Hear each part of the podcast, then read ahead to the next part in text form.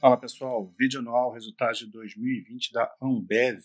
Ambev é um gigante aí brasileiro e considerando até na América, né, como um todo. Empresa muito consolidada, empresa madura. Não dá para querer esperar crescimento dessa empresa. Essa empresa vai retornar aos sócios através de geração de caixa e distribuição de dividendos. Uma empresa que não tende a se crescer, vai crescer de muito pouquinho. E esse ano de 2020, obviamente, foi prejudicada, muito afetada pela pandemia, né? Muitas das atividades em que o consumo de cerveja é aumentado, a gente não teve ao longo de 2020. É claro que a empresa trabalhou de forma a mitigar esses efeitos, buscando melhorar, modificando uma série de, de questões é, logísticas e do seu, do seu produto para melhorar suas vendas em supermercados, né? É, nesses ambientes fora do, do, do que é consumido uma, em bar, restaurante, grandes eventos com quantidade de pessoas, né? Carnaval, né? Essas festas que a gente tem uma grande aglomeração de pessoas e que normalmente são muito boas para a empresa. Nada disso foi possível em 2020 e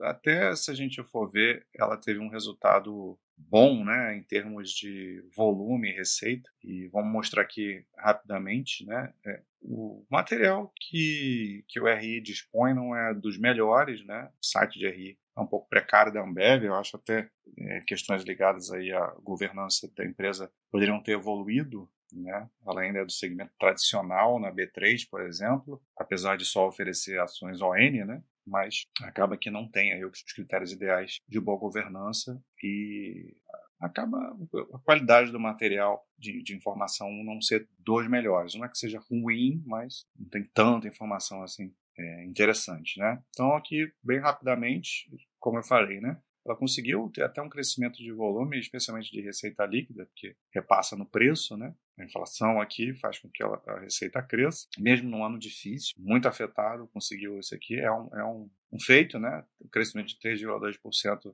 na receita líquida por hectolitro. Mas o grande vilão da Ambev é, esse ano, e tem sido aí nos últimos, é o CPV, custo dos produtos vendidos, porque ela não tem controle sobre o preço de, de, de insumos, né, da, da, de commodity, e aumentou muito 16,5%, então não tem como você repassar, ainda mais no ano de crise, isso para o consumidor. Então, por mais que você aumente preço, você não vai aumentar na mesma no mesmo percentual do aumento dos custos. Né? Você pode atuar diminuindo despesas operacionais, mas existe um limite para isso também. Né? E como a Ambev teve que fazer muitas modificações, atuar de forma muito ativa para conseguir vender mais, então não conseguiu também reduzir muito o custo. Né? Na verdade, o custo operacional aumentou também, numa escala menor, mas aumentou. Então vai precisar melhorar muito a eficiência de custos para conseguir voltar a ter um operacional bom ou voltar a vender volumes absurdos, né?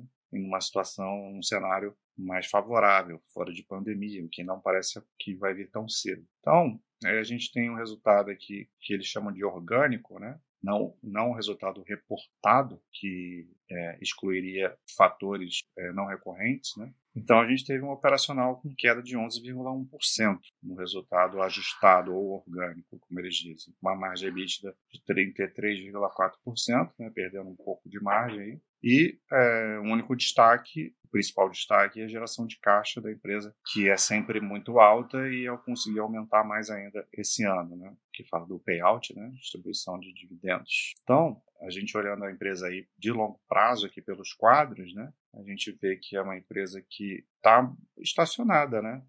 Desde 2015, basicamente com o mesmo resultado, cresceu um pouquinho agora de receita esse ano, foi meio que milagroso isso, né? Mas um, um, um EBITDA estacionário desde 2015, né? Então já são cinco anos, seis anos, né? Com esse resultado aqui de 21 bilhões. Aqui é o resultado reportado também, né? Não é o resultado orgânico. Tanto é que a gente vê que aqui, ao contrário do orgânico que caiu 11% no operacional, aqui teria um aumento aí de 1,78, né? Quase 2%. Mas isso aqui é reportado, não, não orgânico. Não tem questão contábil aí. Né? Mesmo assim, caindo a margem, né? Como eu falei. E o lucro líquido aqui sim está descontado, né? Não é o reportado. Então, o, um lucro real aí, real no sentido de mais puro, né? Com a queda aí muito grande de 39%. Então, a empresa acabou sofrendo aí. Esse lucro aqui, o, teve, teve a questão dos créditos tributários que entraram, né? Baixa, uma grana alta aí de acho que 4 bilhões, pouco mais disso, de créditos e fizeram com que o lucro de 2020 ficasse muito parecido com o de 2019. Se a gente tirar aqui o tá aqui, ó, sem tirar o descontado, teria uma queda aí de 3,74, ainda, ainda assim caindo, né? Aí tá aí, ó, 4,3 bi de, de não recorrente. E aí gera esse lucro descontado. Empresa com situação de, de dívida e caixa sem problema nenhum, uma empresa que tem caixa absurdo, né? Ela não tem o que fazer com essa geração de caixa aí, então ela vai acumulando, distribui e acumula, né? Então, por mais que a dívida aumente, ela não representa nada para a empresa, né? A dívida líquida